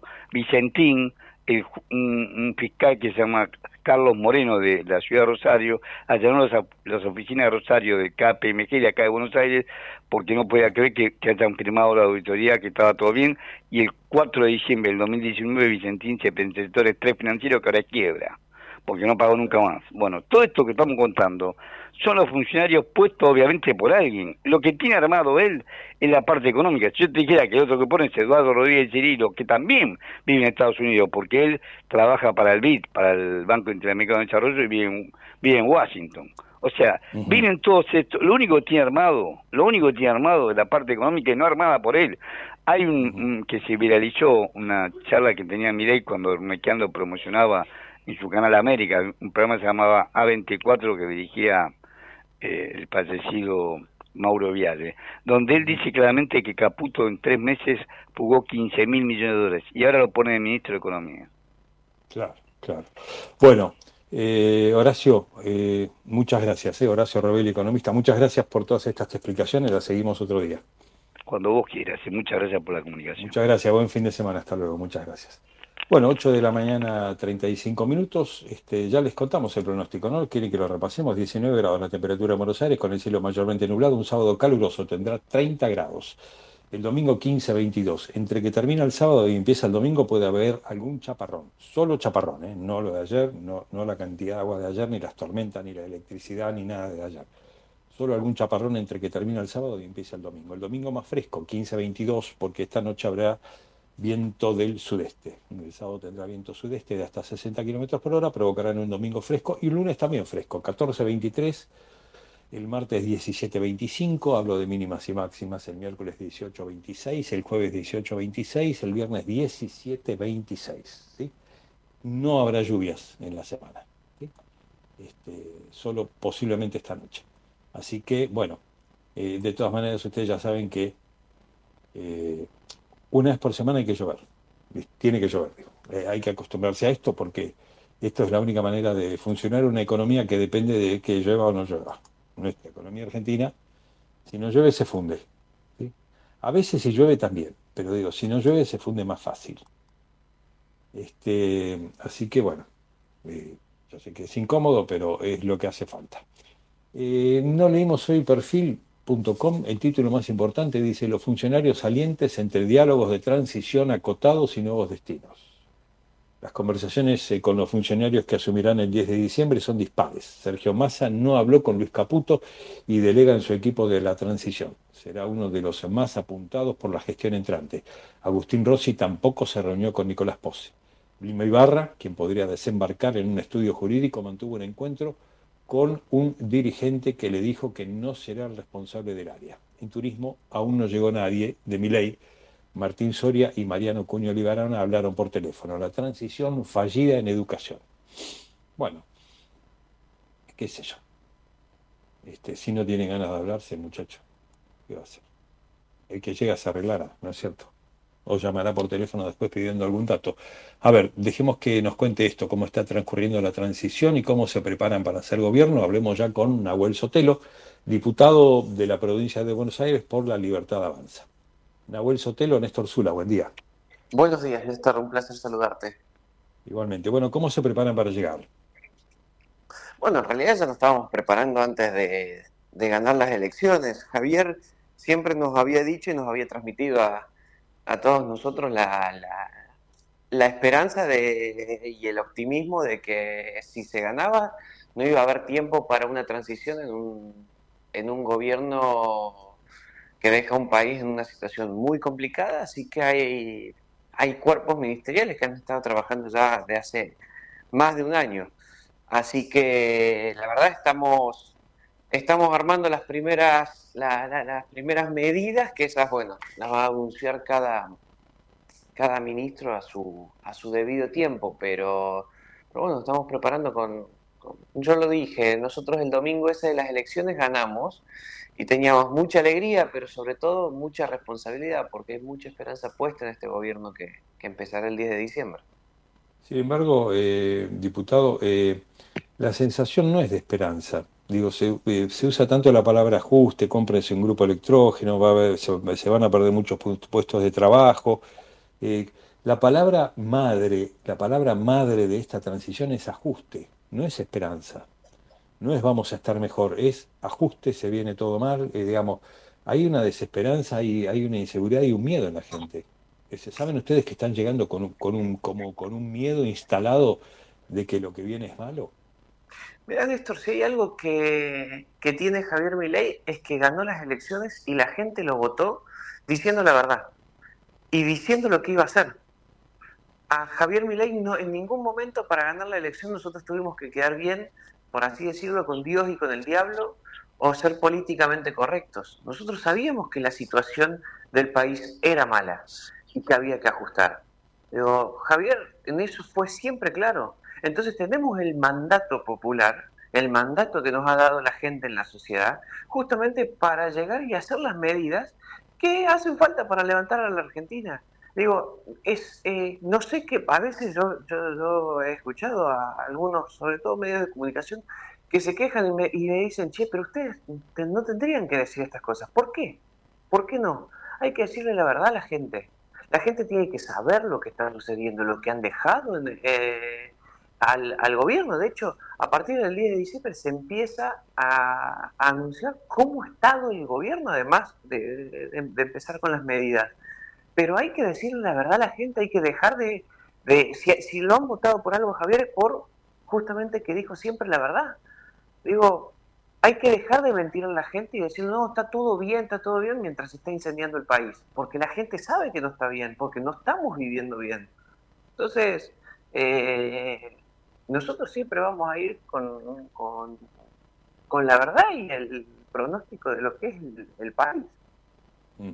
Ahora, eh, Digo, eh, está pensada, porque es lo que trasciende, ¿no? De una devaluación, viene una devaluación fuerte, vienen pérdidas de puestos de trabajo.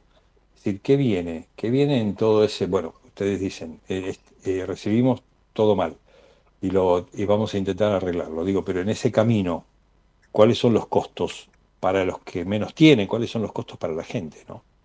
Mira, ahí hay dos cosas. Una, es que hay que tener mucha responsabilidad para comunicar. Yo como miembro de la, de la Libertad Avanza, lo que tengo que hacer es dejar que cuando vengan las primeras medidas los anuncien los ministerios, los ministros o, el mismo Javier Milei. Lo que sí te puedo decir es, Javier Milei ha sido muy claro. No hay plata en el Estado. Lo único, y para lo único, que Javier Milei dijo, hay, ah, va a haber dinero es para la contención social, para capital humano, para Sandra Petovelo, que ese, ese ministerio tiene desarrollo social, trabajo, educación, eh, y bueno, y ahí, entra el tema de, ANSES, por ejemplo. Pero eh, Javier Milei lo que lo ha dicho claro, digo, no, no hay que generar una alarma cuando, cuando hemos sido claros en eso. Para, para la contención social, para, para el Ministerio de Capital Humano, vamos a poner los recursos justamente a trabajar para, para una contención del Estado, pero yo no, eh, no, no, no sería tan, tan dramático. Fíjate vos, antes de las elecciones decían, no, si Javier Milei gana el domingo, el día lunes Argentina está por los aires, las empresas argentinas se, se van a devaluar. Ganó Javier Milei, sucedió todo lo contrario. Digo, hasta este momento, con lo que tenemos, todo lo que han dicho que venía mal, pasó todo lo contrario. Sí. Ahora, este, vos decís eh, con razón, ¿no? No hay plata en el Estado. Sin embargo, hay empresas como YPF que podrían generar ingresos de divisas al Estado, ¿sí? Porque está en pleno desarrollo Vaca Muerta, porque a través de Vaca Muerta se puede dinamizar YPF, se la puede hacer, este, si no es rentable, creo que hoy lo es, pero por poco, hacerla más rentable y que esos sean recursos e ingresos para el país, y además del litio y otros recursos naturales, digamos, pero suena mucho la privatización de estas empresas que con recursos naturales podrían aportarle dinero al Estado. ¿Cuál es el plan? ¿El plan es que esas empresas sean rentables en manos del Estado o que sean para los privados solamente? Mira, YPF hoy, yo no, Javier Milei no ha anunciado la, la privatización de YPF aún, así que esto te, lo, te, te hablo por, por YPF. Javier Milei no anunció la privatización de YPF hoy como una de ¿No las la medidas anunció? centrales. Sí, como medida central- no, ha anunciado la privatización de Telam, la privatización de Aerolíneas Argentinas y otras empresas. Lo de YPF la otra vez se lo preguntaron y dijo, no es hoy una medida prioritaria. Aún así, yo te hablo de, YPF y después vamos con las otras empresas. YPF, por ejemplo, para, para extraer, si bien el 50, el 51% es del, del, del Estado argentino, para extraer y para, para extraer petróleo, por ejemplo, o sea, hay que pagarle a un privado afuera, que es como Chevron, para que, para que pueda, para que pueda extraer, porque si no YPF no tendría combustible. Digo, tiene tecnología para hacerlo sola. Exactamente, digo, pero por eso te digo, YPF por ese lado. Ahora, Aerolíneas Argentinas, Telam, todas empresas que lo único que hacen es traerle, traerle pérdida al Estado. Digo, Pero, por ¿cuál es el ejemplo, si? Aerolíneas Argentinas no va a Catamarca, La Rioja, destinos no rentables, no va nadie. Esa gente queda, queda en micro. Toda esa gente queda en micro. Eso no es así, porque, por ejemplo, justamente lo que ha impedido que vengan empresas a, insertar vuelos aéreos, a ver, si uno mira Ezeiza, mira Aeroparque como capital de un país tan importante como Argentina, puede entrar a, una, a cualquier página que, que siga los vuelos, se va, uno se da cuenta lo malo y lo perverso de la intervención del Estado con aerolíneas argentinas adentro de los cielos argentinos. Justamente la participación de aerolíneas argentinas es uno de los primeros que hacen un monopolio adentro del, de- del mismo país para que no haya más rutas y no haya más empresas en Argentina. Sí, Digo, pero por ejemplo, cualquier país del que- mundo, agarras Chile y Chile tiene más, más aviones que, que Argentina. Digo, y, Lo y que, tampoco lo que está quiero plantear es esto. Ustedes, eh, desde su lógica o desde su ideología o desde sus este, conocimientos, muchas veces demonizan al Estado. Ahora, yo pongo el ejemplo de Edenor y de Sur, que son privadas. Sin embargo, en verano se corta la luz. O sea, eh, no garantiza eh, que sea privado, no garantiza que sea bueno. No, pero ahí también volvemos a lo mismo. Ahí ha habido intervención del Estado, justamente para que exista un monopolio, hay una intervención primera del Estado. Digo, vos no tenés competencia con Edesur y Edenor. Bueno, lo que hay que generar son las condiciones para que haya competencia. Y ojo, a mí no, no, a mí no me corre eso de no todos los privados son buenos. No, yo nunca digo que todos los privados son buenos. De hecho, por ejemplo, en Argentina las textiles son privadas, sí, pero el, mercado está totalmente cerrado y, ayudado y ayudado por el Estado y hoy tenemos ropa de mala calidad a un precio altísimo. Digo, no, no, no, no, nunca se dice, por lo menos de mi parte, nunca digo, che, todo lo privado está bien. No, los privados también tienen errores. Está bien, está muy bien. Bueno, diputado de la provincia de Buenos Aires por la Libertad Avanza, Nahuel Sotelo, muchísimas gracias, ¿eh? Y seguimos conversando. Un abrazo. Buen fin de semana, muchas gracias. 8 de la mañana, 47 minutos, con casi 20 grados de temperatura en Buenos Aires. Ya volvemos con más usina. Igual con niño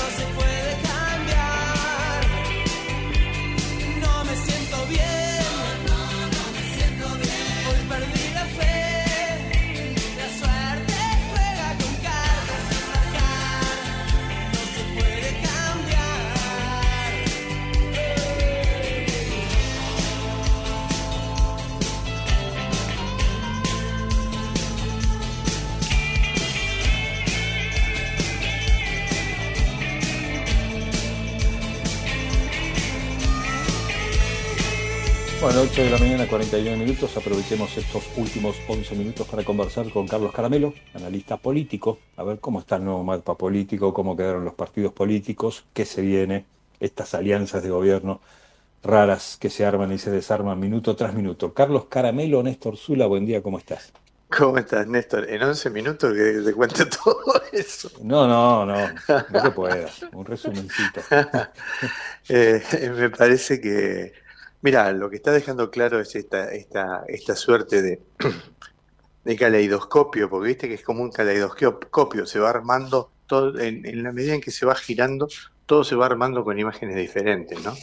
Claro. Eh, me parece que el primer, la primera cosa que indica es la, la falta de poder absoluto de Milei. Digo, Milei como candidato tiene esa característica rara de ser un tipo que no reúne poder en sí mismo, este, reúne el poder de los votos, pero un poder que es muy esquivo, vos sabés que, digo, te votan un domingo y el, miércoles te niegan, así que no hay...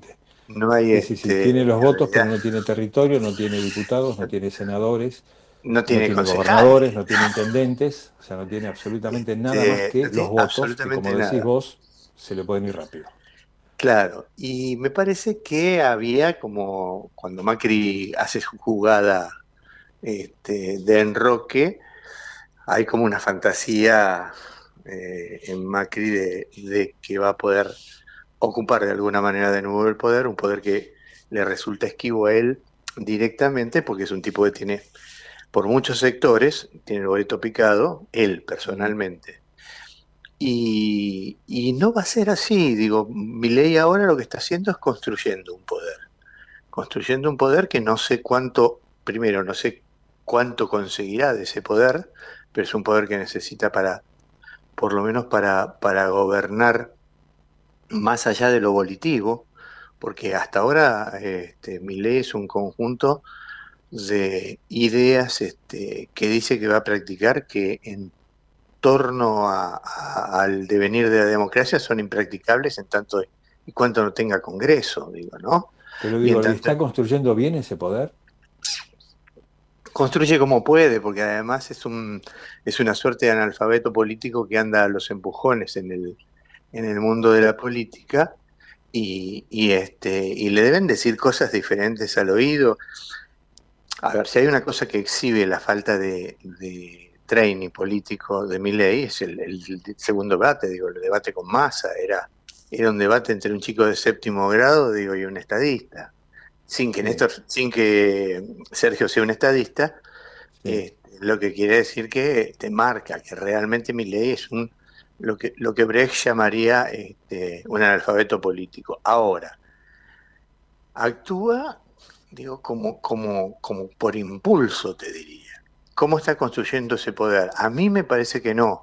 Pero andás a ver lo que tenés a la mano, porque vos construís con lo que tenés a la mano. Decía Perón, este, el helador se hace con, con barro y un poco de mierda, digamos, ¿no? Claro, Este, claro. Un poco de bosta era en realidad. Sí. Este, y me parece, digo, me parece que lo que está buscando es, a- es gente que tenga algún tipo de training en la, politi- en la política y genere lo que él es, cree. eh, a ver, eh, cuidado Perdóname. dónde se apoya, digamos, porque apoyarse en Caputo, con los antecedentes de Caputo, de, de toma y fuga, eh, apoyarse en, en Caputo, que puede ser eh, un eh, amigo de BlackRock.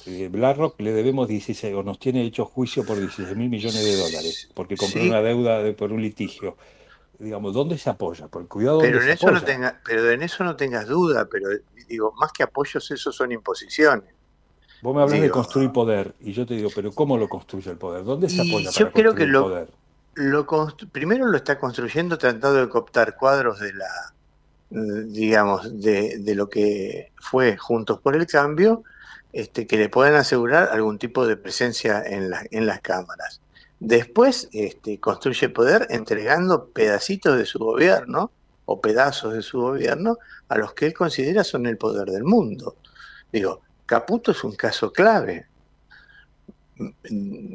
Arregla con un sector de la economía de los Estados Unidos, arregla, en todo caso, ni siquiera con Wall Street, arregla, digo, con el sector más oscuro de la economía.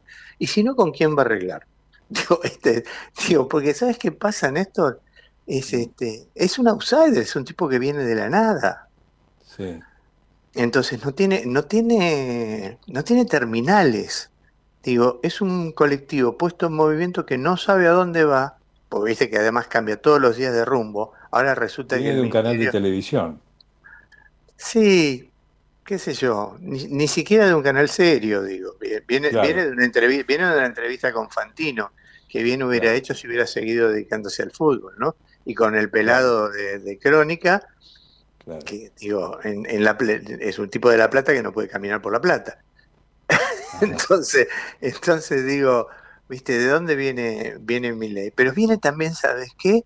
De la furia que provoca la política profesional y de la y de la rabia y del hambre y, y de lo que ha dejado estos ocho, estos últimos ocho años de gobierno. También viene de ahí mi ley. Y viene de nada, de una cosa que ahora es imprescindible. Lo decía anoche Luis Ventura. uno de los trampolines de, de mi ley es el peronismo.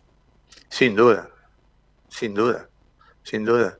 Le cuidaron tanto los votos en la primera vuelta, este, No, que no, lo, sí te lo digo, además del pésimo gobierno. El pésimo Ah, gobierno no, es el trampolín de mi ley. por supuesto, pero por supuesto, por supuesto. Pésimo gobierno del cual viste que ahora nadie se hace cargo.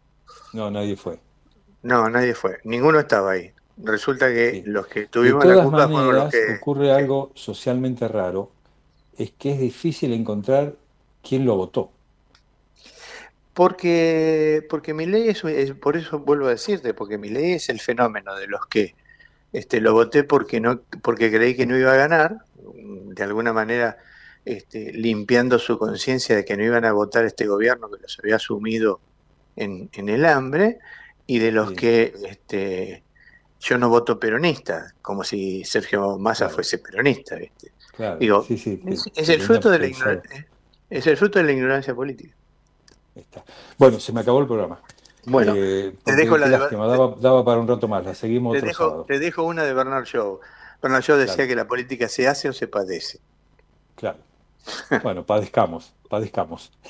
Te mando un gran abrazo, Néstor. Un gran, un gran Gracias, abrazo. gracias. Gracias a vos. Gracias, gracias. Era Carlos Caramelo, consultor analista político. Bueno, nos vamos, nos tenemos que ir, se nos acabó el programa, son casi las 9 de la mañana, faltan tres minutos justos para el cierre. Llega Nacho Riverol con buenas razones, nos reencontramos el próximo sábado a las 7 de la mañana con la usina. Que tengan buen fin de semana, buena semana, muchas gracias y hasta luego.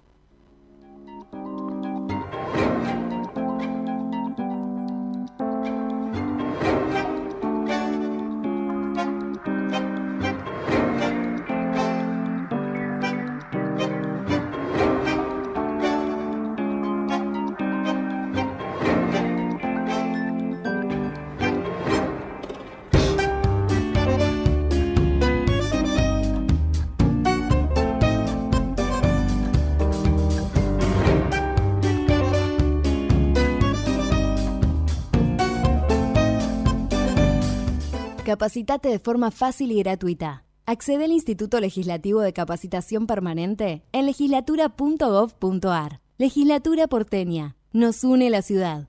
En Lanús tenemos actitud verde. Estamos recuperando 25 plazas y parques del municipio, con nuevos espacios verdes, estaciones de juegos para chicos y mayor seguridad para nuestros vecinos. Informate en lanús.gov.ar. Lanús nos une. Vacía y cepilla los recipientes que acumulen agua. Tira agua hirviendo en desagües y rejillas y coloca mosquiteros. Juntos podemos prevenir el dengue.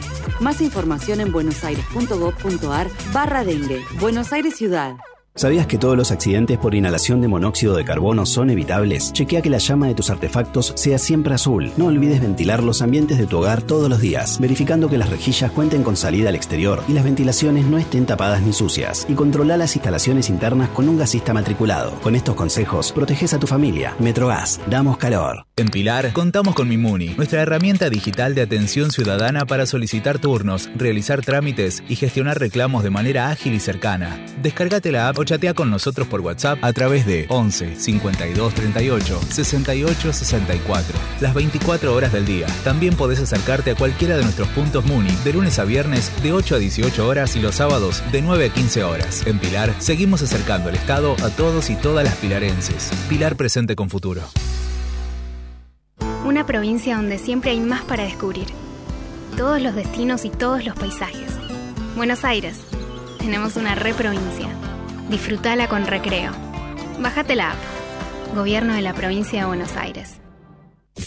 Desde Buenos Aires, transmite LRI 224, AM 1220, Ecomedios